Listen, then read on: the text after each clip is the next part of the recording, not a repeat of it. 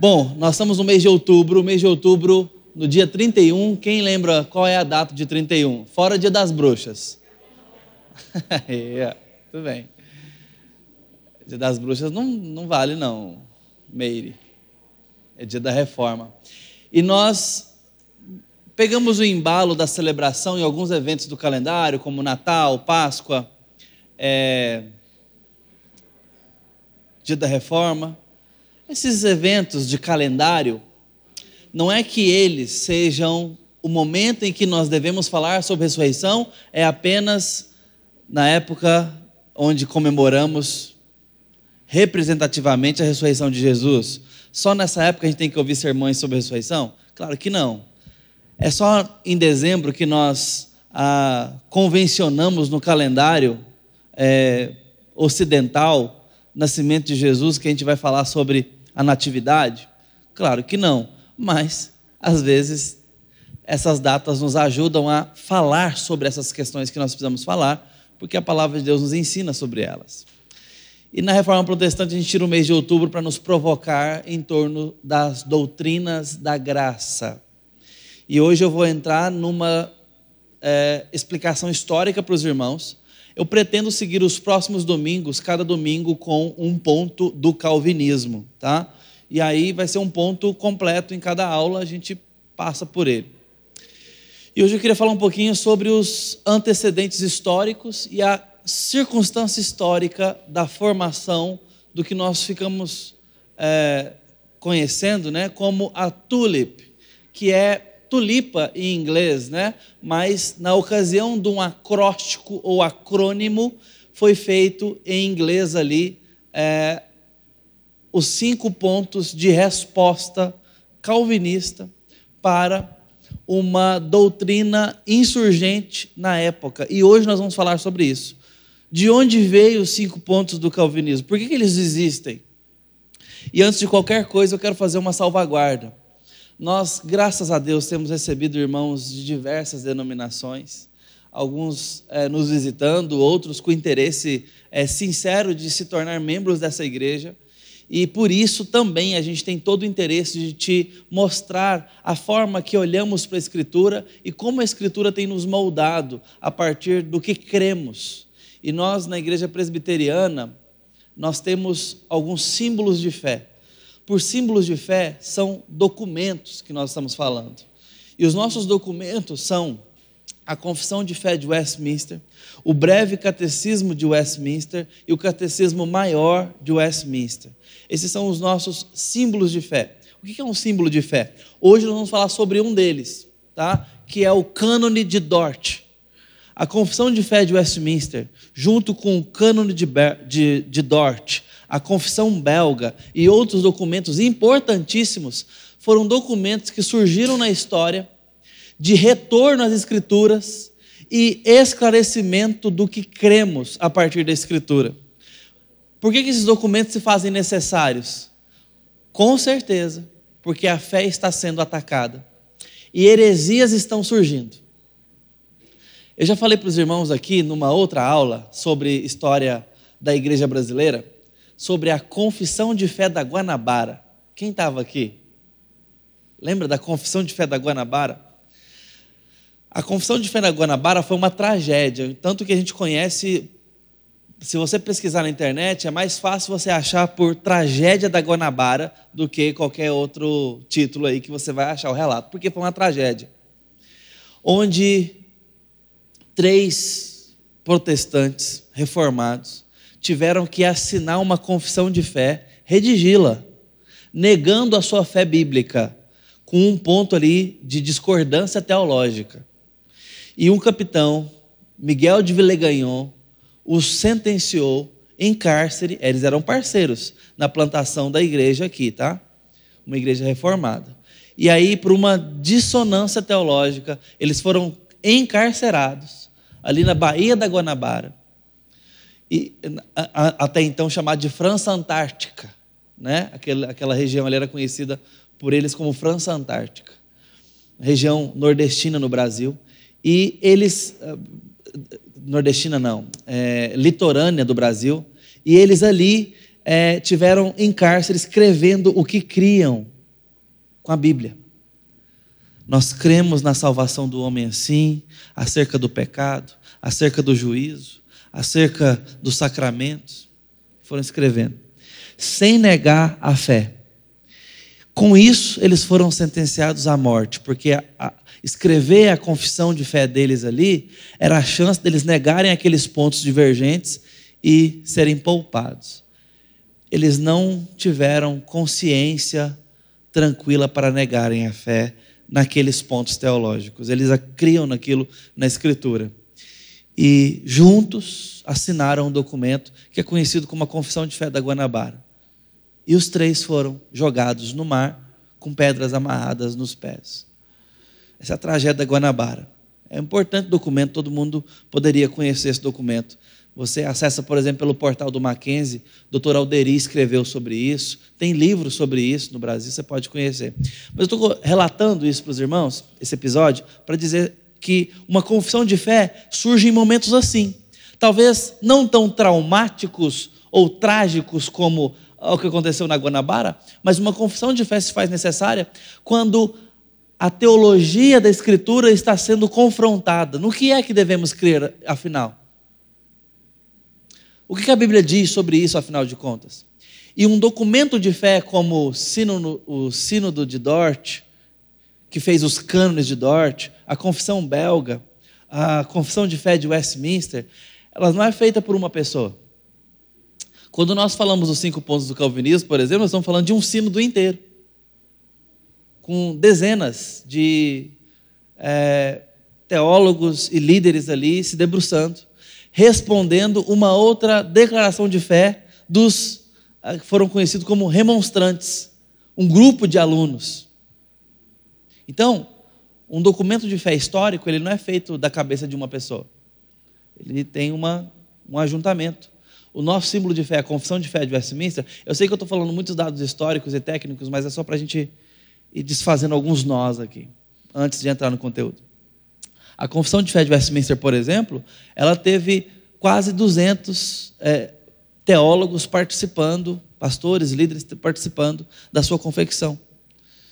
E que durou um bom tempo. O, o documento que nós vamos analisar agora, ou pelo menos começar a olhá-lo, ele foi feito em um ano. Um ano. O sínodo durou de um ano para o outro. Então, assim, não é um trabalho é, corriqueiro, alguém tirou da cabeça, alguém fez às pressas. Não. É um trabalho de esmero, de perícia, de resposta, de profundidade e, sobretudo, de piedade. E digo de ambos os lados, porque nós vamos falar sobre uma controvérsia, tá? De ambos os lados. Então, estou fazendo essa salvaguarda para dizer que você é bem-vindo sempre. E eu sei que talvez se você vem de outra é, tradição evangélica, ou mesmo cristã, que não evangélica, talvez hoje nós vamos começar a abordar alguns temas que você não aprendeu assim. E eu quero respeitar isso. E peço respeito de volta. E qual é o nosso respeito mútuo? Mútuo, perdão. A nossa coragem de avançar olhando para a escritura. Esse é o ponto. Olhando para a escritura. Nós não estamos interessados em respostas rápidas quando o assunto é o nosso discipulado teológico. A gente precisa de profundidade. E talvez esteja lidando com uma pessoa que aprendeu diferente por 20 anos, por 30 anos. Então, eu não espero que você concorde com uma outra visão teológica da Escritura em 40 minutos. Claro que eu não tenho essa presunção e nem essa pretensão, mas eu peço a sua coragem de ir para a Escritura novamente, mais uma vez, com interesse de investigação para a Escritura. Vamos falar de documentos históricos importantíssimos, cremos que eles são importantes. Tem um slide só para fazer essa ressalva. É importante, sim. Não cremos que é pífio, não cremos que é irrelevante, mas ele tem que nos ajudar a ir para a Escritura e a sair dela com clareza. É para isso que servem as teologias, os documentos de fé, os livros teológicos que nós hoje estamos expondo aí com o Richard. É para isso que serve. Para nos ajudar a ter mais da Escritura. porque é na Escritura que nós vivemos. O pregador inglês Charles Spurgeon falou isso. Visite bons livros, mas viva na Escritura. More na Escritura. Esse é o nosso ponto. Combinado? Então tá. Vamos lá. Eu vou, eu estou sem computador hoje, mas o Emanuel está me ajudando ali. Nós vamos passando aqui. Hoje nosso interesse é ir pelas raízes históricas da, eu vou chamar de tulipe, tá? Dando uma portuguesada na coisa aqui, que é esse acrônimo. Isso não foi feito na Inglaterra, nem nos Estados Unidos, mas esse acróstico foi feito em língua americana e é por onde se popularizou, mas não era o ponto do do sino de Dort fazer um acróstico, né? Mas os americanos gostam muito disso e hoje eu vou mostrar muitos, é, muitas tentativas de melhorar ou de transformar alguma coisa esse acróstico, porque eles usavam muito isso para ensino teológico didático, né? Vamos andando. Muito bem, eu vou ter que reduzir isso aqui um pouquinho, porque está cortando ali. O controle, esse controle ele tem perninha, né? Eu falei para a gente comprar um controle sem perna. Mas está aí? Está com você? Reduz aí para nós, Marquinhos, lá para onde ele vai, ó. Eu sei de quem são essas perninhas, viu, gente? Do Marquinhos. Aqui, ó. Aí, obrigado. 100%. Muito bem. João Calvino, o famoso teólogo e pastor de Genebra, morreu em 1564. Ele foi com Martinho Lutero na Alemanha Martinho Lutero na Alemanha, não que Calvino estivesse na Alemanha, a força mais influente da reforma protestante. Seus comentários e suas institutas da religião cristã, é uma coletânea de livros dele, é, quatro volumes principais, ainda exerce influência tremenda na igreja cristã em todo o mundo. A, a grande questão é que esses homens foram talvez os mais destacáveis para aquele momento tão precioso da história da igreja moderna, a igreja moderna que herdou a reforma protestante, mas não foram sozinhos. Isso é sempre importante dizer. Nós tivemos pré-reformadores e pós. Você tem, por exemplo, Urico Zwinglio, alguém importantíssimo na pré-reforma. Você tem John Wycliffe, queimado vivo, tradutor de Bíblias, tá? na Inglaterra, precursor da reforma você tem vários homens ali trabalhando para fazer a reforma acontecer. Agora, eles estavam fazendo um movimento reformado? Não, isso não existia. John Wycliffe não estava querendo fazer a reforma protestante. Martinho Lutero nem sabe o que era isso. Calvino, muito menos. Depois nós vamos dar o nome de reforma depois, assim, é no contexto ainda. Mas qual era a motivação desses homens fazendo o que estavam fazendo e sofrendo muito por fazer o que eles estavam fazendo? Sabe como que Calvino chama Genebra? O lugar onde ele pastoreava. O lugar onde ele trabalhava ali. Para reformar. Não, não era Genebra que ele chamava, era a Suíça. Como é que ele chamava? Genebra onde ele tinha a igreja dele que apoiava ele. Meu inferno. Meu inferno. Porque esses homens sofreram nas autoridades públicas. Martinho Lutero foi excomungado, perseguido, teve que fugir para não ser assassinado. Essa era a vida desses reformadores. Os pré-reformadores, eu mencionei John Wycliffe, eu poderia mencionar outros aqui que foram perseguidos. Homens que tiveram os ossos desenterrados porque não eram dignos de serem enterrados em qualquer cemitério. Ele, isso aí era uma chacota, viu, gente? Era um desprezo. Nesse cemitério não vai pôr esse tipo de gente aqui, não. Era isso. Eles tiveram os ossos desenterrados. John Knox, porque eram considerados hereges contra a igreja romanista. Aí eu estou lembrando isso para os irmãos para dizer o seguinte: o que motivou esses homens a fazer o que, o que fizeram? Calvino a trabalhar de forma profícua nas institutas cristãs, além do trabalho pastoral, as institutas cristãs foram um documento para a igreja, para a igreja, para ajudar a igreja teologicamente.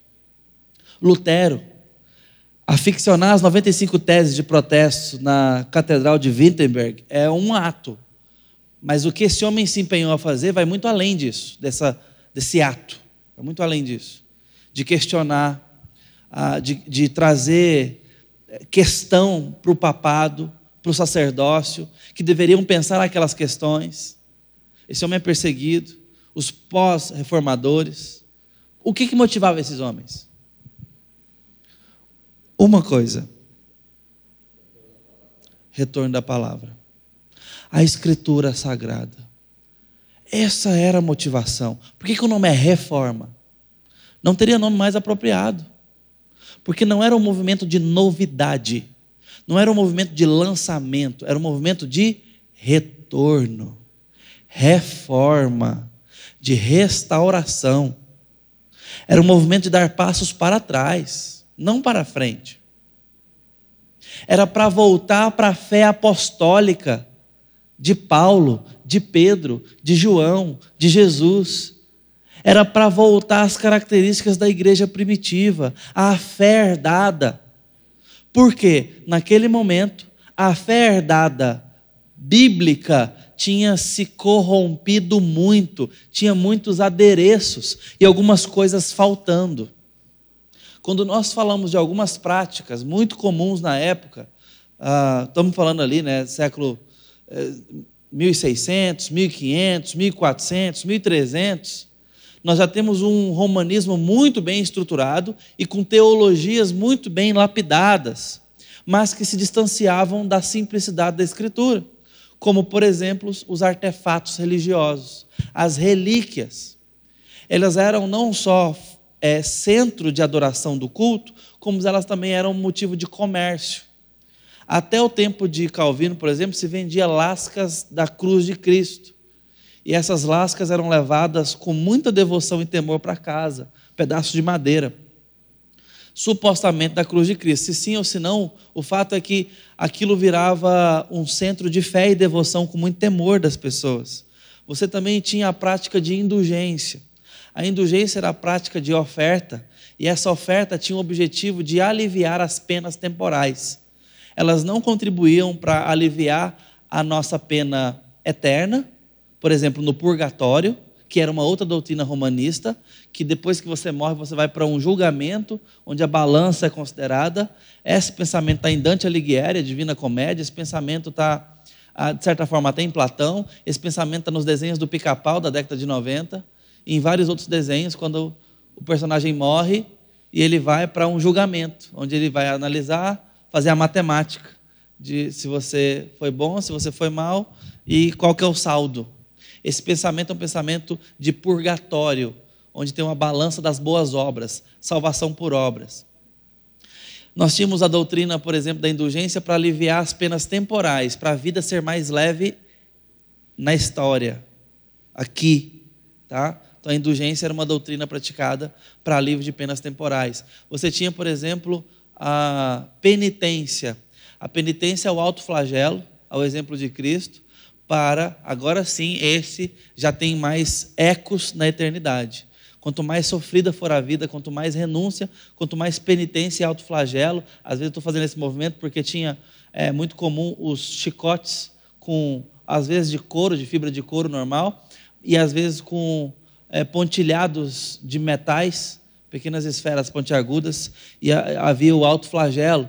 Ah, o alto flagelo também, isso mais comum em sacerdotes, uma cinta metálica de espinhos que colocava na coxa e ela era sendo tensionada, ela ia sendo dia a dia para esses espinhos metálicos irem entrando na carne e você não ter prazer nessa vida, não ter conforto nessa vida, e isso elevava o nosso espírito. Eu mencionei Platão porque essa é uma ideia platonista, tá? Lá na filosofia grega, ele já começava a defender de forma mais robusta que nós precisamos exaltar o espírito, porque a carne, ela ela é caída e ela apodrece.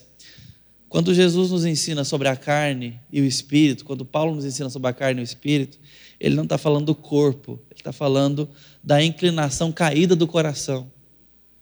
Né? Não era essa dicotomia material, era uma dicotomia espiritual em todos os aspectos. Então a doutrina da penitência falava isso. Gente, são vastas as doutrinas, é, a adoração a anjos, que Paulo já tinha combatido ah, em algumas igrejas, como por exemplo a igreja colossense. nós temos a beatificação, né, os santos, como mediadores, homens respeitabilíssimos, homens de alta honra, de santidade, sem dúvida, mas na, no romanismo eles foram elevados a um posto de mediadores das bênçãos e mediadores até dos favores salvíficos, não todos, mas reservados a alguns. Daí nós temos os santos, santo. No Brasil, né, nós temos os do romanismo brasileiro. Na Europa, nós temos o romanismo europeu e assim por diante. Então, nós temos alguns santos brasileiros, né? É, Santo Antônio, santo casamenteiro.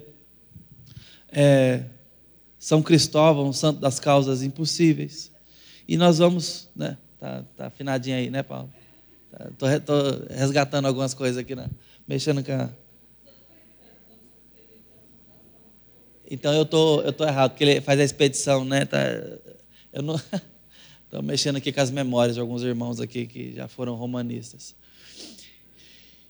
Essas doutrinas, irmãos, essas teologias, elas, eu estou aqui atrás da linha de vocês, deixa eu chegar para cá. Essas doutrinas, elas estavam completamente entranhadas no cristianismo europeu. Não tinha como você ir para conhecer a Cristo sem passar pelas doutrinas ah, católico-romana. Você só tinha essa tutela. E mais, não tínhamos nesse momento Bíblia acessível. Algo que foi tão difundido na época dos apóstolos se perdeu nos próximos séculos. Se perdeu, porque agora nós tínhamos a Bíblia em latim, a, na melhor das hipóteses, nós tínhamos ali talvez uma Septuaginta, que é a Bíblia toda em grego, mas ela não era acessível às pessoas, as pessoas não falavam grego na, na Roma é, medieval, e as missas eram realizadas em latim. E existia uma defesa de que assim fosse. E cada vez mais o clero se distanciava da comunidade e da população. Aqui você tinha a fala vulgar e aqui a fala do clero. O clero, então, usava o latim para estudar. Eles eram doutrinados em filosofia clássica, eles eram ensinados em latim, eles tinham ensinamento em grego e hebraico, eles tinham todo um aparato nisso.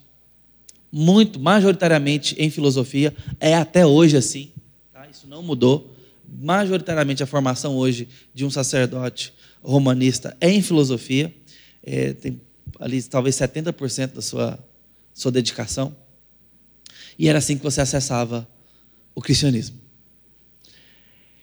É disso que nós estamos falando quando nós estamos falando de reforma. É contra isso.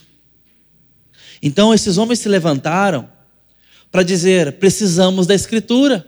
As pessoas precisam da Bíblia, as pessoas precisam voltar à Escritura, as pessoas precisam aprender a Escritura. Lutero, por exemplo, fez um catecismo infantil, com perguntas e respostas para as crianças aprenderem a Bíblia.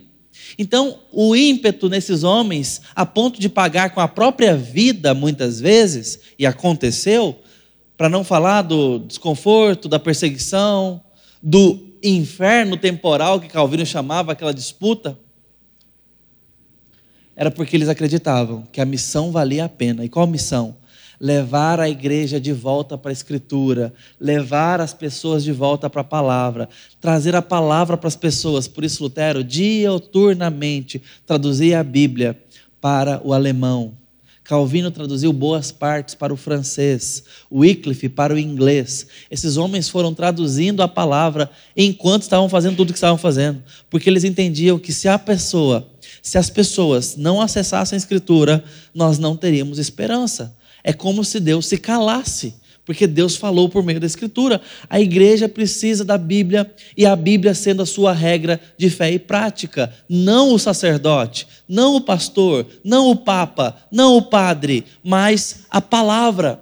De tal forma que todos os sacerdotes devem servir a palavra o pastor tem o trabalho de conduzir os irmãos na palavra, pela palavra, para a palavra, de tal forma que é por ela limitado, corrigido, orientado.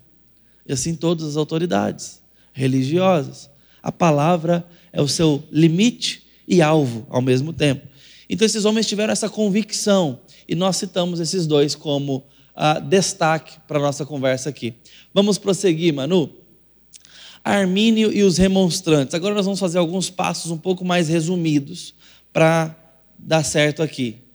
A controvérsia entre o arminianismo e o calvinismo surgiu na Holanda no início dos anos 1600. O fundador do grupo arminiano foi Jacó Armínio. Ele viveu de 1560 a 1609. Ele estudou em Genebra sob o ministério de Teodoro Beza. Teodoro Beza, que foi sucessor de Calvino e se tornou um professor de teologia na Universidade de Leiden em 1603. Então, isso aqui é só para a gente situar historicamente. Armínio é, vai ser o pai do arminianismo. O arminianismo, vocês vão ver agora seus alunos em atividade. Os alunos dele vão fazer o grupo remonstrante tá? Os remonstrantes. Essa vai ser a teologia predominante do pentecostalismo tradicional, tá? Vai vir de Jacó Armínio, um homem crente, irmão nosso em Cristo, tá? Embora através das respostas de Calvino, um braço da igreja vai rechaçar veementemente sua teologia quanto à salvação. E a tradição reformada continua sem concordar com nenhum dos pontos do arminianismo. Vocês vão ver que os cinco pontos do calvinismo são, portanto, é, relacionados ao documento arminianista dos remonstrantes. Tá? Mas, nesse sentido, nós não temos, por outro lado, uma desconfiança da fé de Armínio, tá? como irmão em Cristo. Nós temos todas as evidências de que era alguém piedoso, que amava Jesus, mas teologicamente temos divergências. E nós vamos caminhar por isso aqui agora. Muito bem. Os arminianos formularam seu credo em cinco artigos e os apresentaram perante as autoridades políticas da Holanda em 1610 sob o nome de remonstrância. Cinco pontos, tá? Quanto à salvação a remonstrância, assinado por 46 ministros. A resposta oficial calvinista veio do Sínodo de Dort, realizado em 13 de novembro de 1618, oito anos depois. Não é uma briga de WhatsApp, não é uma discordância de correspondência, toma lá, dá cá. Nós temos demorada ponderação né, entre essas controvérsias. Tá? Isso é algo importante. Mas foi até 9 de maio de 1619. Tivemos esses meses aí, de um ano para outro, de formulação do Sínodo de Dort. O Sínodo de Dort estava formulando o cânone de Dort, que é o documento. Está claro isso? O Sínodo, a reunião. O documento, cânone. Tá? O cânone de Dort para considerar os cinco artigos da remonstrância. Obrigado, Wesley. Havia 84 membros e 18 delegados seculares.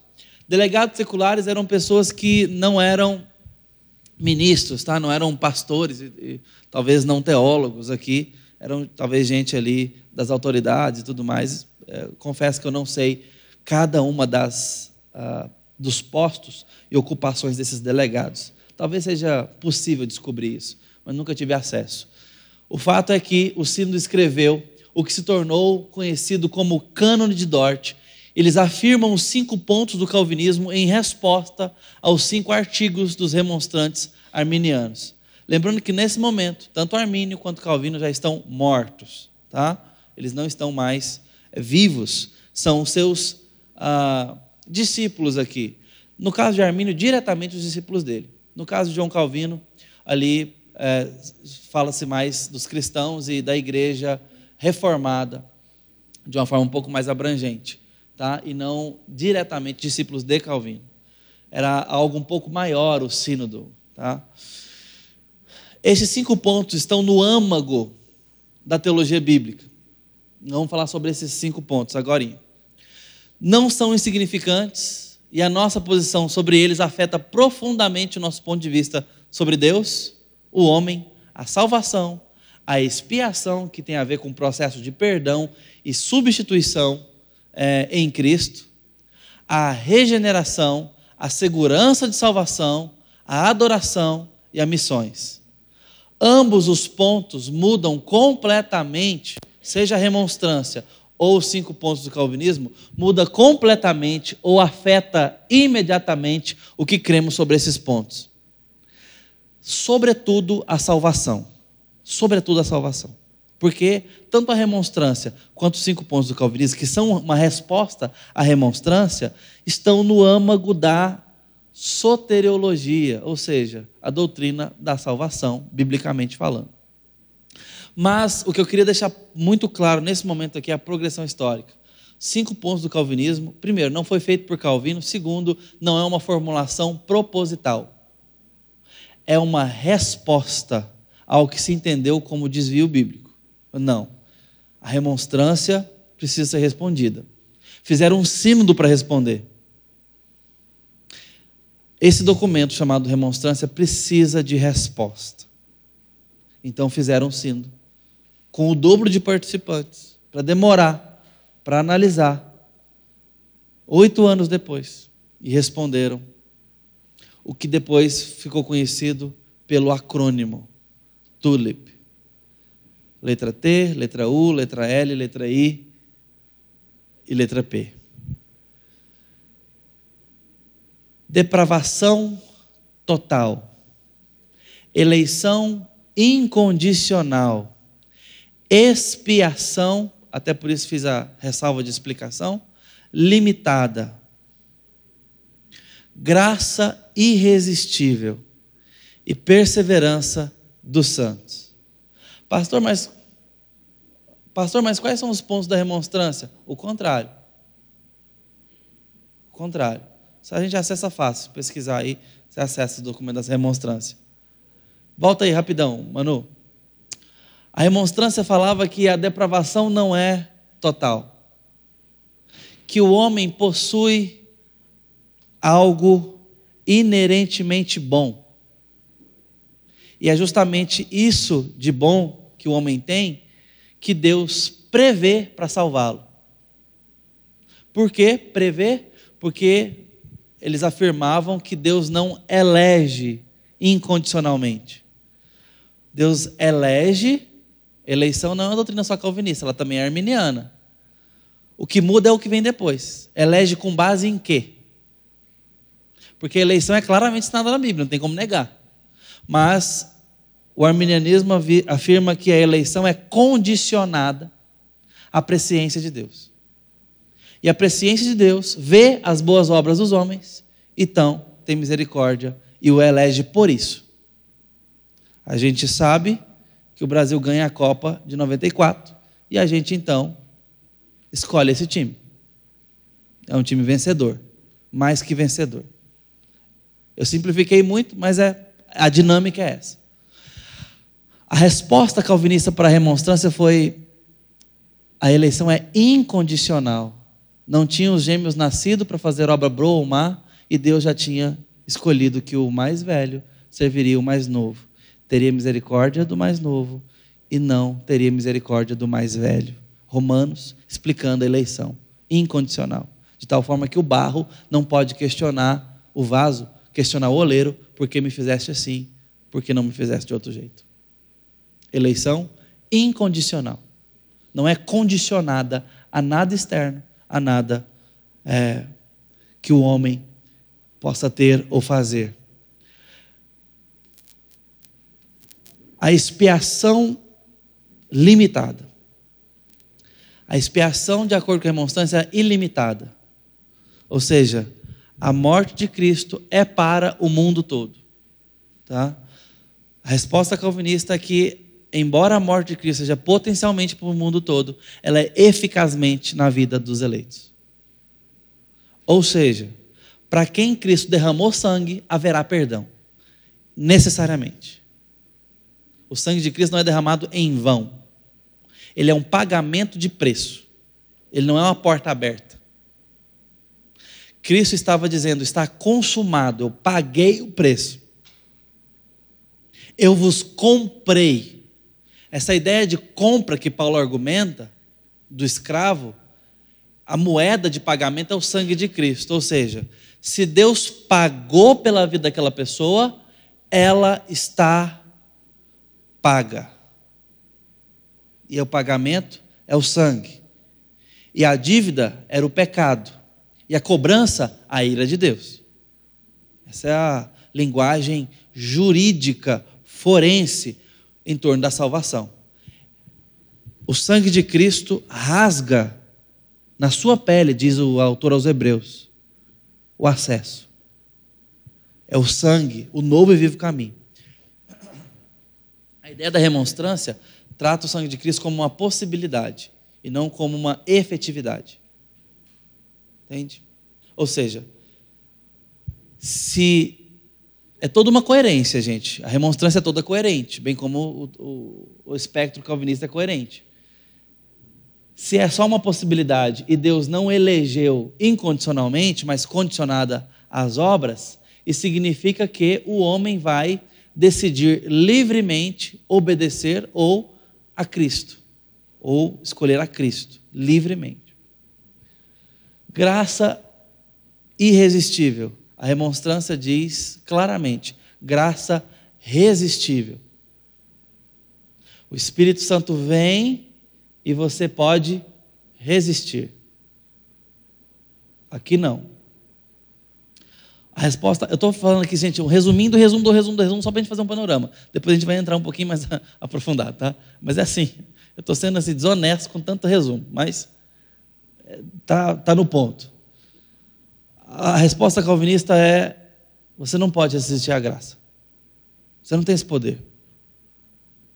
E o Espírito Santo veio sobre Lídia e ela creu enquanto Paulo pregava.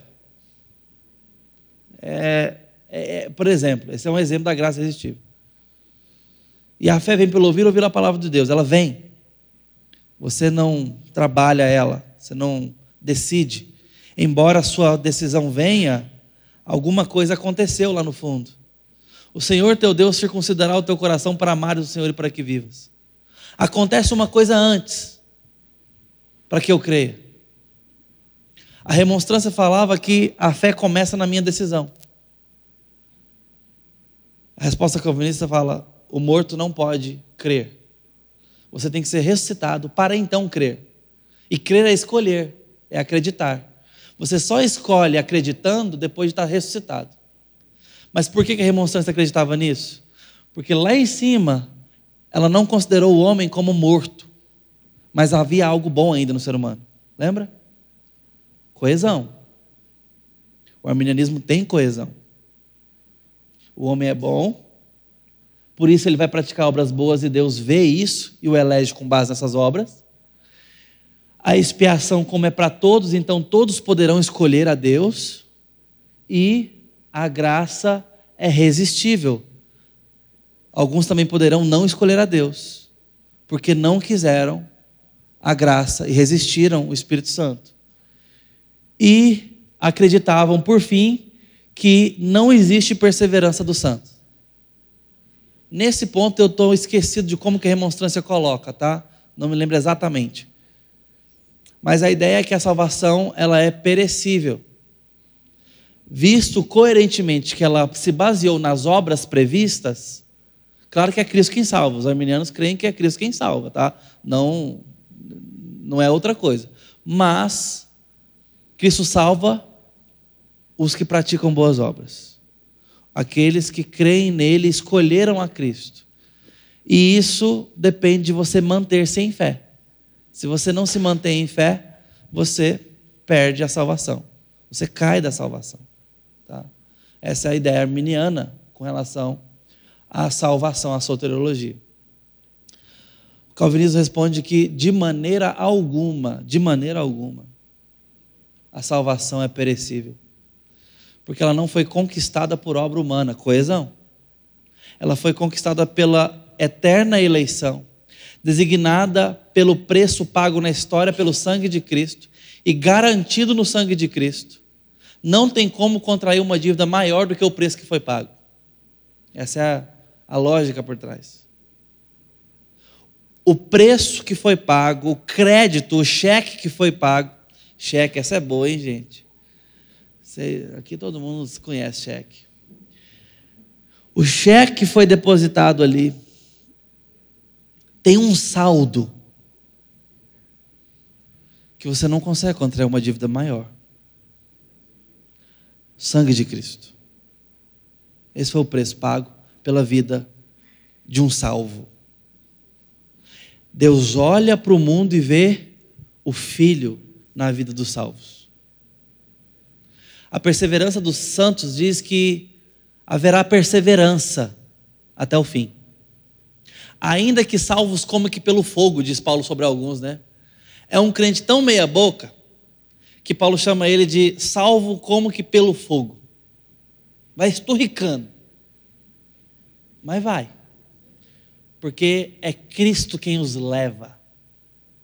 É Cristo quem pagou o preço. Essa é a perseverança dos santos. Nós perseveraremos a despeito da nossa inconstância, a despeito, às vezes, muitas vezes, né, da nossa é, falha, fa falhabilidade, né? Haverá perseverança. Deus nos dará a fé até o fim.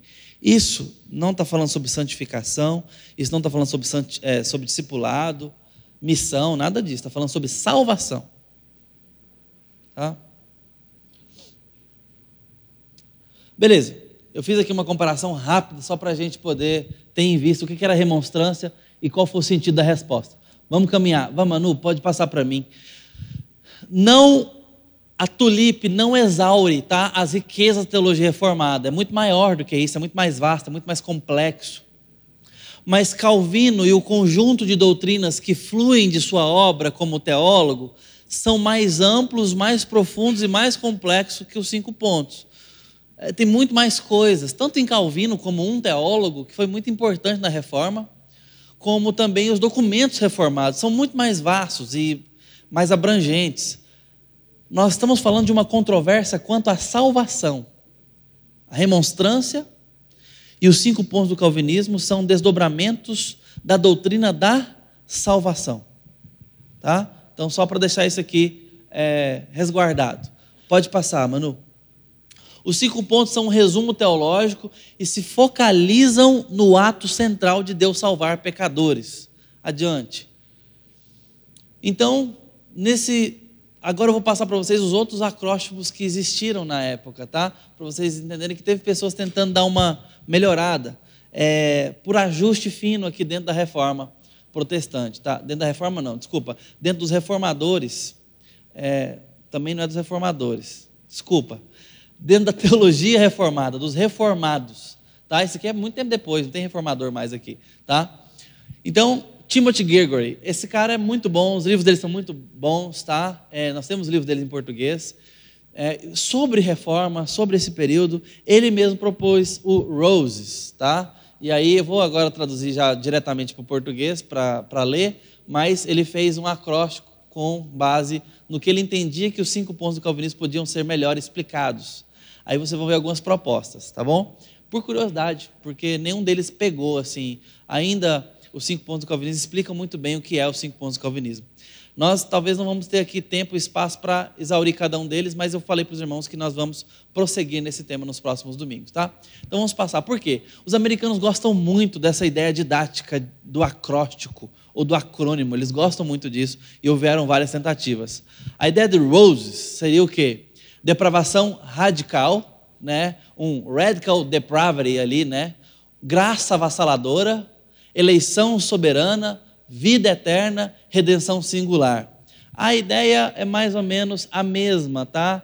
É, aí ele explica dentro de cada um dessas os atos salvíficos de Deus na Bíblia, mas entendia que essa era uma forma melhor.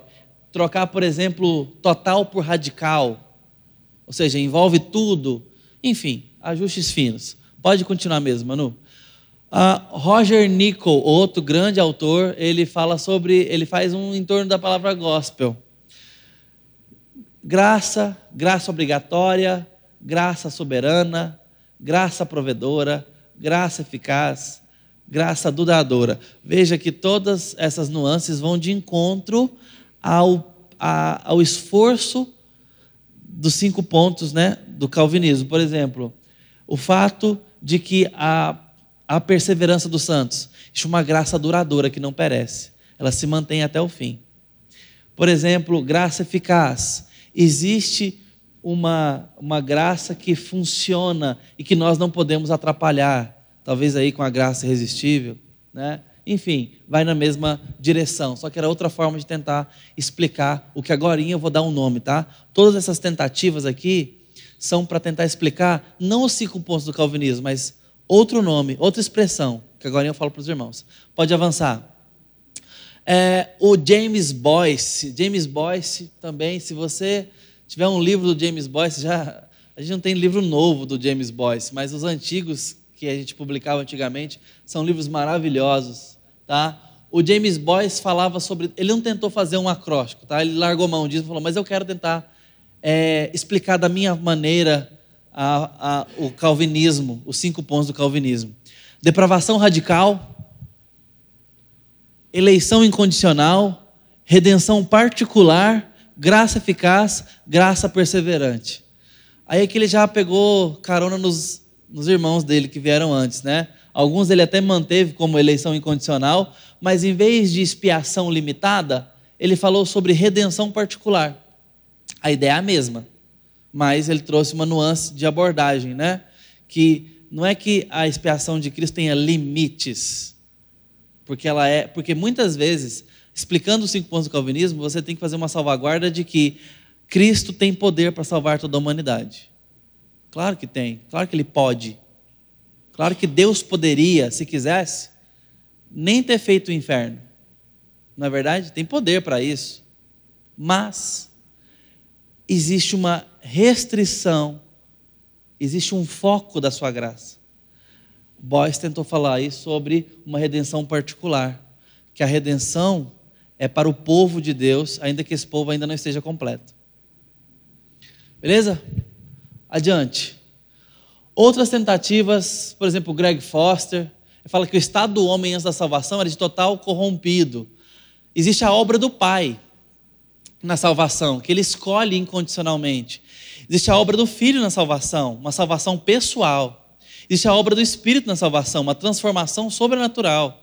E o estado do homem depois da salvação é de perseverança na fé. Então aqui ele já tentou explicar um pouquinho mais. Adiante. A disposição tulip começa com o homem em necessidade de salvação, depravação total. E em seguida na, apresenta na ordem de ocorrência os passos que Deus toma para salvar o seu povo. Não necessariamente os, os passos que nós experimentamos na fé. Nós vamos ver agora esses, esses passos mas a, os passos que Deus assume para salvar o seu povo. Ele elege com eleição incondicional, envia Jesus para expiar os pecados dos eleitos, expiação limitada, atrai irresistivelmente o seu povo à fé, graça irresistível, e por último, age para fazê-lo perseverar até o fim, perseverança dos santos. Então aqui já um pouquinho mais de explicação sobre a ordem coesa dos cinco pontos da tulipe, tá? O estado do homem, os passos que Deus assume, o estado do homem futuramente. OK? Depois da salvação. Na ordem da experiência, agora esse aqui é o que nós experimentamos. John Piper, por exemplo, que é um pastor batista calvinista, ele afirma que essa é a melhor forma de ensinar. Aí eu vou já falar o nome, tá? as doutrinas da graça. Eu gosto de abordar dessa forma. As doutrinas da graça. Porque são teologia, são doutrinas, mas nos apresentam uma experiência com a Bíblia mais aprofundada com a graça de Deus, tá? A experiência que nós temos de fé com as doutrinas da graça acontecem assim. E talvez essa seja a melhor forma de aprender e ensinar sobre as doutrinas da graça, a partir da nossa experiência. Veja. Primeiro, experimentamos a nossa depravação e necessidade de salvação. Segundo, experimentamos a graça irresistível de Deus nos levando à fé. Talvez é pelo um acampamento, talvez é numa, num culto público, talvez é num culto doméstico, talvez é com um panfleto de evangelização, talvez é com anos a fio frequentando a igreja. Cada um tem a sua experiência de fé. Cada um tem aqui a sua história de fé. Como que Deus te atraiu? Como que Deus fez você levantar a mão num dia de apelo, de acampamento de adolescente? Como que Deus um dia fez você falar assim? Eu não sei quando isso aconteceu, mas eu tenho certeza, eu amo Jesus hoje. Talvez pode ser o seu caso. Talvez você tenha notado, dia 12 de outubro de 1900 e tal, naquela tarde, naquele dia, naquela pregação, Deus chamou meu coração. Talvez você fale, olha, eu sempre fui criado na igreja, sei lá, eu amo Jesus, acho que desde que eu nasci. São experiências diferentes, com a graça de Deus. O que você nunca vai poder dizer com verdade é: não, eu estava pensando ali, cheguei à conclusão de que é Deus mesmo, então eu creio. Isso não. Isso aí é o é o a autoridade romana lá falando para Paulo, né? Você quase me persuade a ser cristão. Porque no máximo é isso, a gente pode convencer alguém a ser cristão. Mas amar a Cristo a gente não convence ninguém. E ninguém se convence. Afeto, novo nascimento, nova criatura, amor para com Deus, isso Deus tem que fazer em nós. Experiência com a graça. Três, confiamos na suficiência da morte expiatória de Cristo pelos nossos pecados. A gente entende, um dia nosso coração se quebra. A gente sabe que precisa de salvação.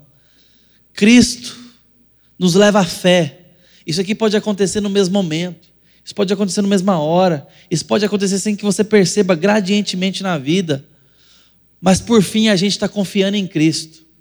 Chega um momento da vida que a gente fala o seguinte: é só Cristo. Cristo é o nosso Salvador, é o consumador da minha fé. Aí a maturidade cristã chegando, o discipulado avançando. Depois a gente descobre que por trás da obra em espiar os nossos pecados, levar-nos à fé, estava a eleição incondicional de Deus. Isso aqui a gente só descobre se lê a Bíblia, a gente não descobre isso pela experiência natural. A gente precisa da Bíblia para saber que Deus fala isso, quando Paulo explica que houve uma eleição eterna, quando Jesus explica que ele nos amou primeiro, antes que a gente amasse ele, quando Paulo explica para os romanos em detalhes como é que funciona a doutrina da eleição. Se a gente sem a Bíblia, a gente não consegue chegar nessa verdade. Porque isso é coisa de Deus. Isso não é coisa da experiência humana. A experiência humana nem entende isso com clareza, com facilidade. Deus precisa falar. Por isso que existe argumentação bíblica de Paulo para a igreja entender isso. E por último, nós podemos descansar em Sua graça letiva, que nos dá o poder e a vontade de perseverarmos até o fim. É Deus quem efetua em vós tanto querer quanto realizar, Paulo falando aos Filipenses. É Deus quem opera em você, Paulo falando aos Efésios.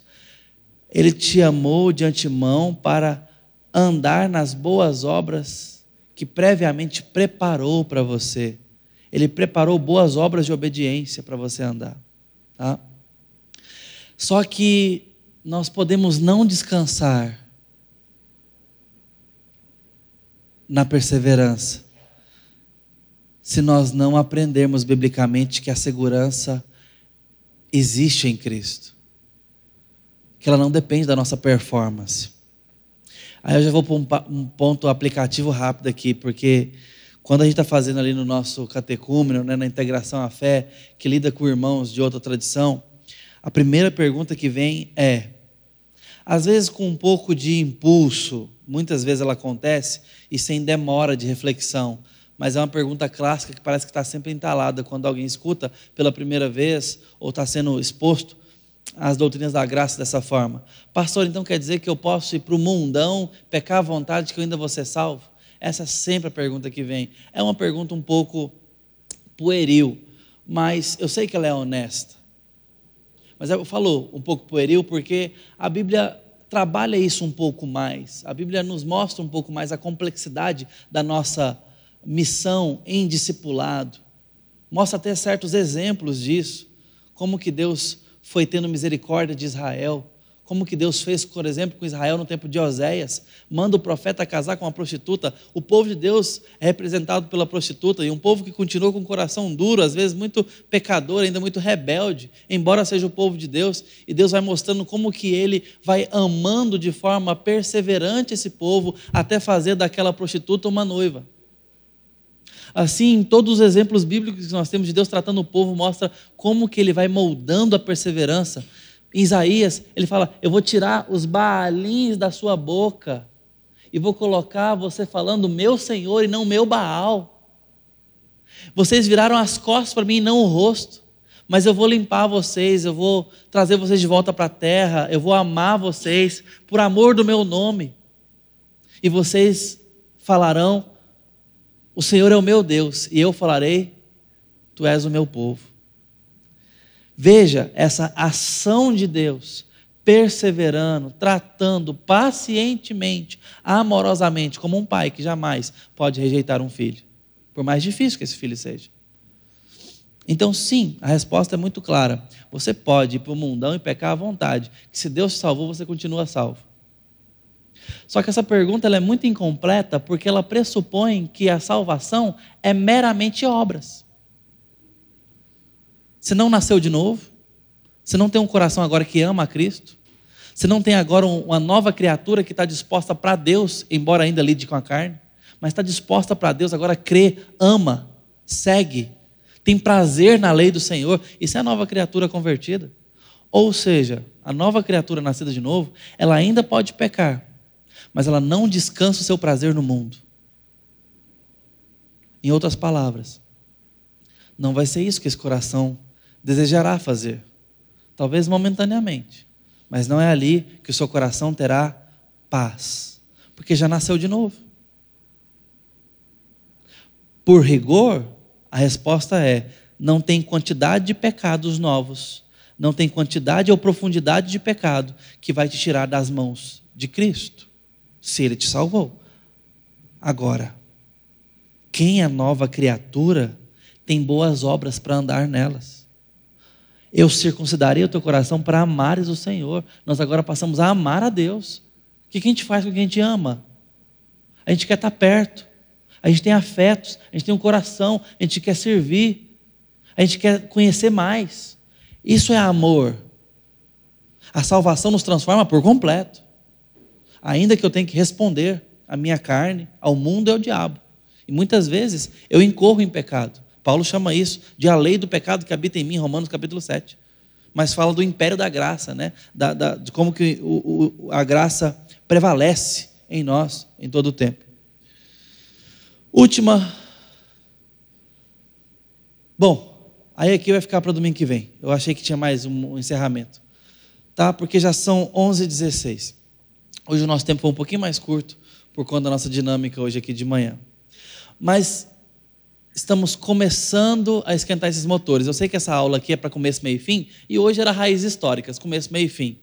Mas eu quero entrar com vocês em cada um dos próximos domingos nos pontos do calvinismo.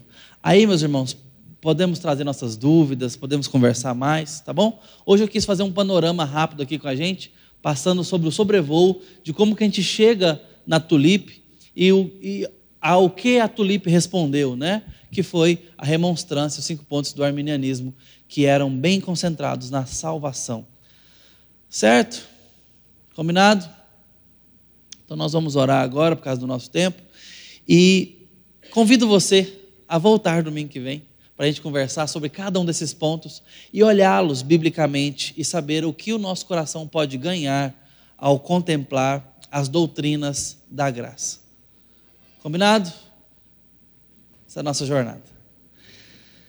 Senhor, muito obrigado pelo tempo aqui com os meus irmãos. Que o Senhor nos abençoe a nos aprofundarmos na tua palavra cada dia mais. Precisamos da palavra do Senhor, da sã doutrina, Deus. e que o Senhor nos afaste, nos proteja de tudo aquilo que não é bíblico, de tudo aquilo que não é a vontade revelada do Senhor. Nos dê humildade para isso, nos dê coragem para ir para a tua palavra e nos faça amar, ó Deus, as Sagradas Escrituras, no nome santo de Jesus. Obrigado por esse tempo com os meus irmãos aqui. Amém.